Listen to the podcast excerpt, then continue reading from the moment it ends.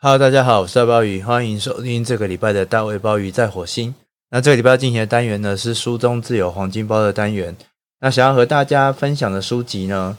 是由远足文化在二零一九年所出版的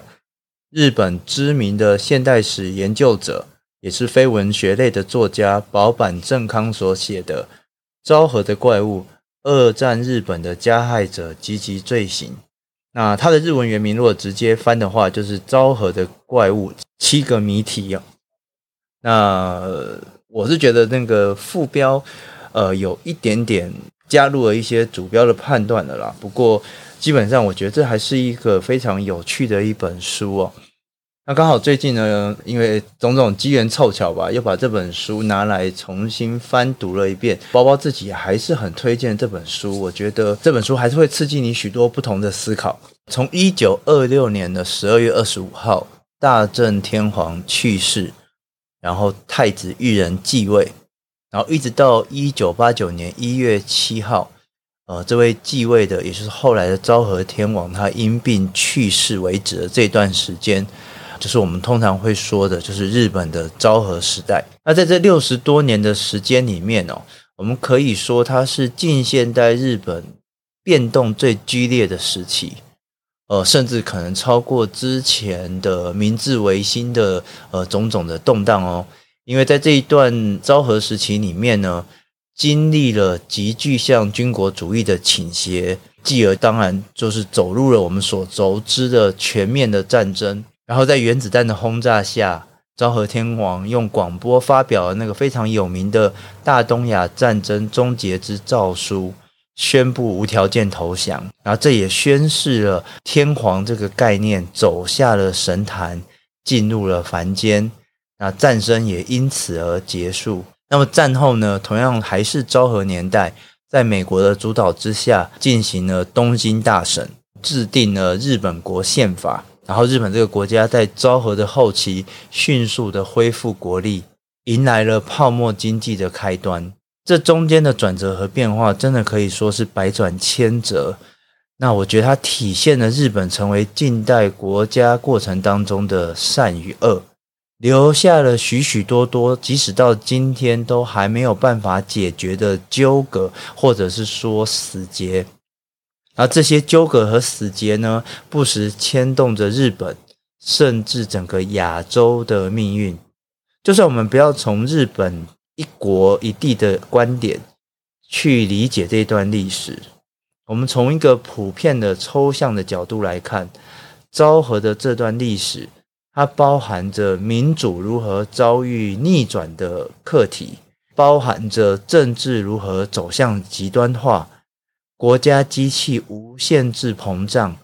然后还有在之后的战后的转型正义的得失，这些问题每一个都是今天可以说是充满普世意义，是许许多多的民主国家都会面临的挑战。特别是今天的我们，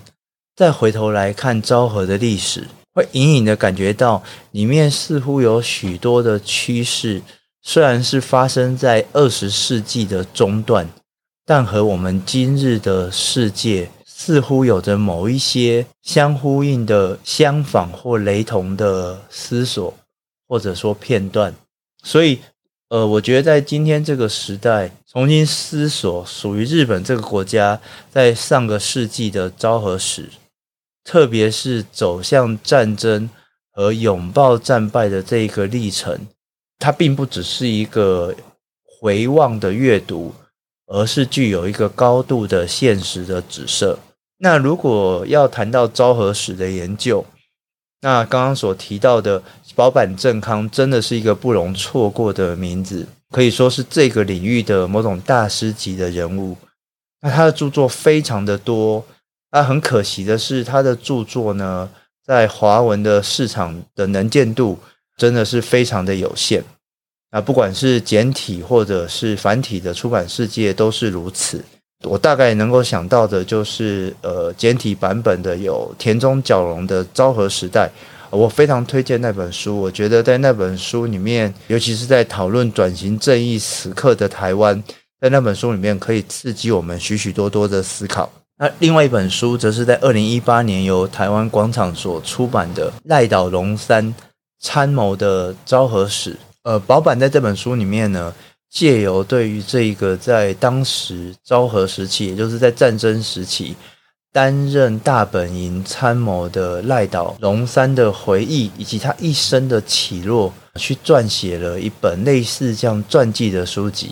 但是在过程当中，透过这样一个个人的经历，去对于整个日本走向战争的过程，以及在战争时期的种种的思考和作为，做了非常深切的反省。虽然说保坂正康的这些综艺呢，相对于他的日文的著作，其实是占了非常小的篇幅，但我们可以说这些著作，呃，都充分的展现保坂作为昭和历史研究上面的重要地位。那保坂呢，其实我觉得他算是一个非常呃特别的作者啊，虽然说他的多数的作品都是以历史作为主题。但是保坂并不是一个学界中人，呃，他基本上他的战斗位置呢都是在象牙塔之外，然后和昭和史去进行搏斗。老板出生在一九三九年，然后他生于战前，成长于战后。他大学就读于同志社大学文学部的社会学系，那也和他同辈的多数青年一样。他在一九五九年的时候卷入了日本非常重要的一个安保斗争的事件，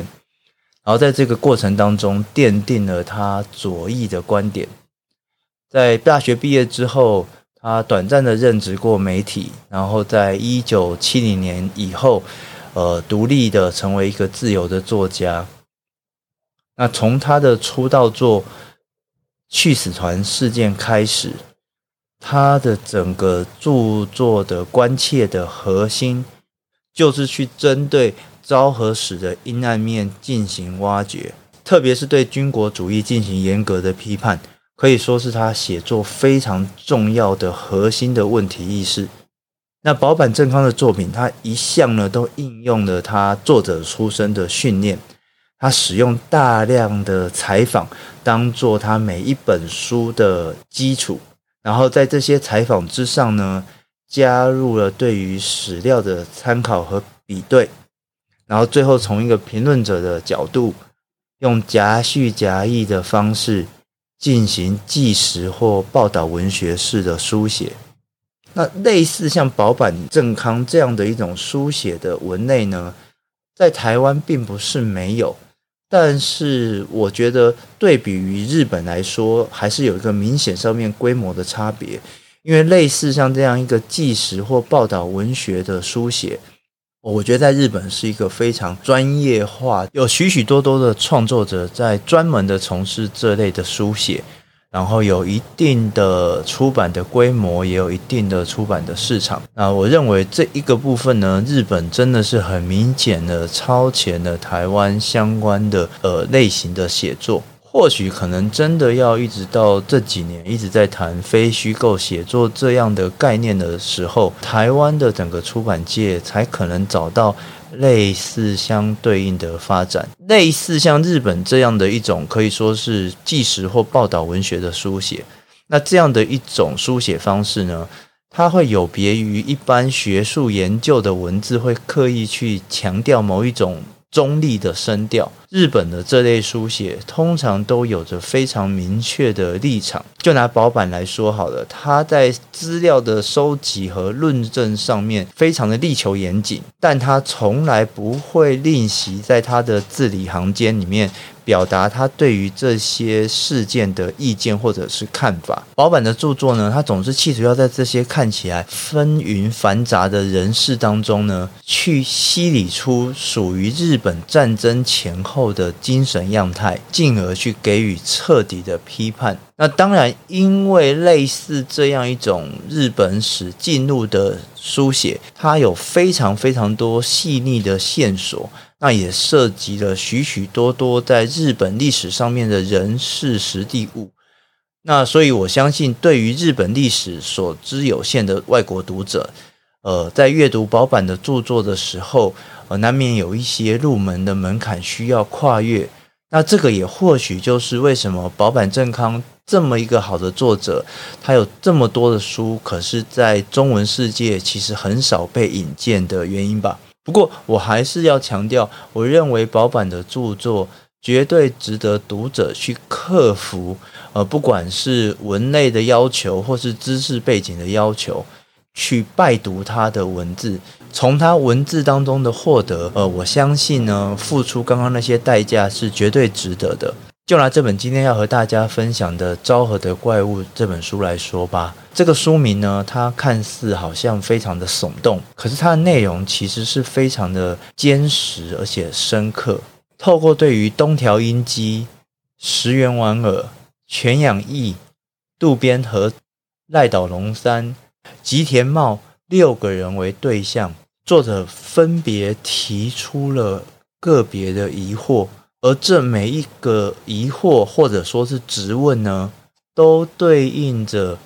保坂他对于昭和的反省。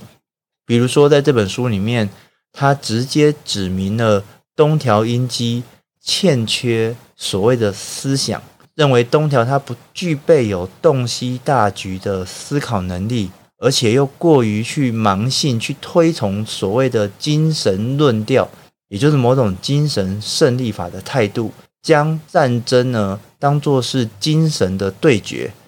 只要在精神上面未曾认输，就不会输掉战争。而这样某种对于精神论的执迷呢，让东条英机失去了现实感。那石原莞尔这个人物呢？在保坂笔下，他则是可以说是站在东条的对立面。不同于东条这样一个缺乏宏观思想的人物，只能不断的在战术当中做出各式各样因应的抉择的那种困境。石原莞尔他有着强烈的自主意识，然后也有一套非常完整的战争理念和规划。但即使是像石原莞尔这样一个和东条英机不同。格局比较宏大的人物，他所推崇的那个世界最终战争论，仍然是以一个大规模的战争来作为最终的战略规划。那如果在这本书里面，东条英机和石原莞尔是站在一个加害者，也就是推动战争的一个军阀的立场的话，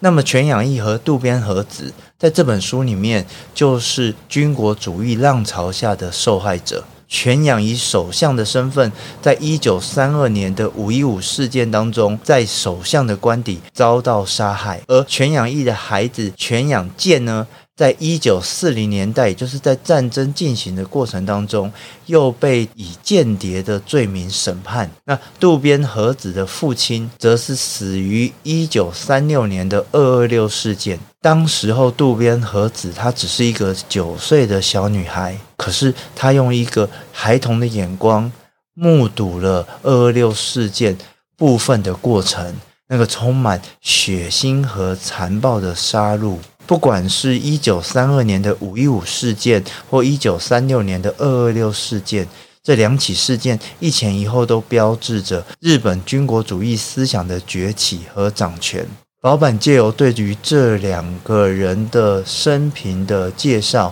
然后在他所提出的追问当中，他试图要去思索当时的反对力量的作为，然后以及在战后该怎么样给予这一些受害者正义的平反。老板认为，像犬养这样相对来说。比较站在支持民主和开放的政治人物，认为自己有办法可以去驾驭军部的势力，甚至抱持着某种不入虎穴焉得虎子的一种想法，认为自己有办法经由政治的手段将军部的力量加以看管。从结果来看，这样的想法真的是有一点点太过于天真了。而在渡边和子的一生的评述之后呢，保坂则指出，如果我们一直强调所谓的原谅，而不去追究所谓的责任，那么就只是用遗忘的这个概念去掩埋真相，加深了那一个在日本战后被思想家丸山真男所批评的那个无责任体系的残留。那赖岛是战时大本营的参谋。那刚刚有提到，保坂他有另外一本专书《赖岛龙山参谋的昭和史》，针对赖岛的生平加以更细腻的书写。那在这本书里面，关于赖岛这个章节呢，则是聚焦在赖岛他在战后如何去篡改史实，然后借由这样篡改史实的行为呢，去凸显了在战争进行的最后关头。军部的这些官僚只求明哲保身的荒谬，而且也在这一章里面，保板就暗指着东京大审判其实并未厘清真正的真相和责任。那么吉田茂他在战败以后的占领期期间担任日本首相，从上台到卸任，在保板看来，不管是吉田茂所推动。最后胎死腹中的自主审判战犯，或者是说要重新确立新的宪法体制，以及吉田茂在旧金山会议上面坚定的谢罪立场，这些种种的作为，不只是向国际示出善意而已。在保本看来，吉田茂是试图将日本从昭和的黑暗中淡出。走向正常国家应有的道路。那赖岛和吉田这样的一种对应，其实可以说代表了战后面对战争责任不同的态度。当然，保坂这边也毫不掩藏的明示或暗示，相对于赖岛让人感到的失望与愤怒，吉田则给予人们迎向未来的希望。那这七篇文字主要都是以访谈为主体，借由这样访谈的采访，还原了书中不管是大小人物的性格，可以让读者从人性的角度出发，从情感的层面和这一些昭和的人物产生共鸣，然后进而理解。某种意义上，我认为它充分的发挥。口述访谈在理解历史上面的作用，但是这个更重要的其实是保坂正康那个强烈的问题意识，让他在这样口述采访的过程当中，对于采访者以及所获得的口述的内容，保持高度的警醒，并且适时的提出追问，或者甚至是指责，然后引领读者。进入事件的核心，去理解属于昭和史的表和里。回到这个书的书名吧，《昭和的怪物的怪物》在这本书里面究竟所指的是什么呢？我们可以看到，在讨论石原莞尔的那个章节的时候，作者将石原描写为认为自己拥有历史和时代交托给他的生活。主动的在自己的生活空间当中活动，这就是日本怪物的特征。石原莞尔打破军人的框架，感受到他强烈的意志，可以看出他是军事属岛体制之下的怪物军人。换句话说，昭和的怪物就是某种自我膨胀之下的产物。不管是强调精神论，然后没有宏观格局，看不到整个大局势的精神论者东条英机，或者是自命不凡，觉得自己掌控一切，可以看到未来趋势的石原莞尔，他们都认为自己其实背负着巨大的使命，是非我不可的所谓天选之人。然后为了要完成他们的使命，不惜让生灵涂炭。然后一意孤行的也要去完成任务。我们可以说，一旦这样无边无际的野心，或者说这样的信念与使命，成为了某一种绝对化的标准，没有办法得到反对方有力的监督，甚至是制裁，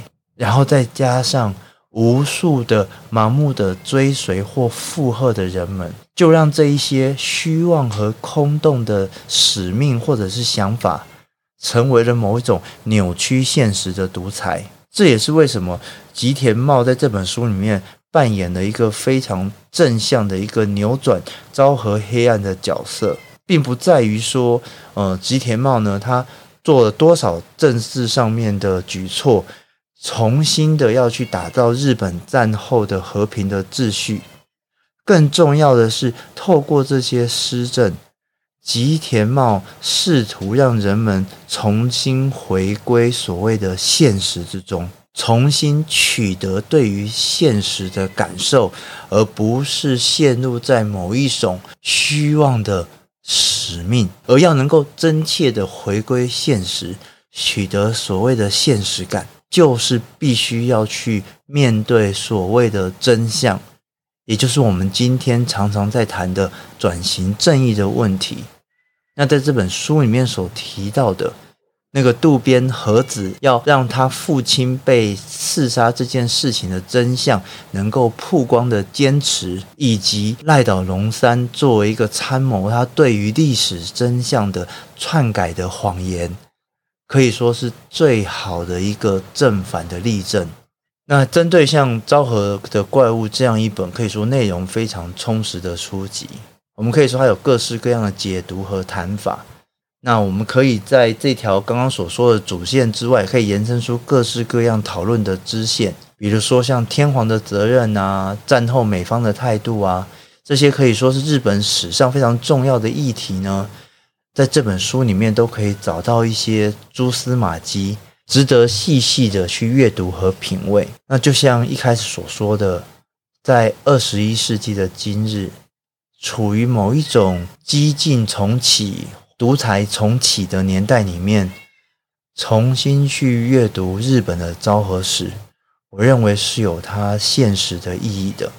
那我认为像保本正康的这本《昭和的怪物》。提供了一般非学界的读者一个我觉得还不错的入门，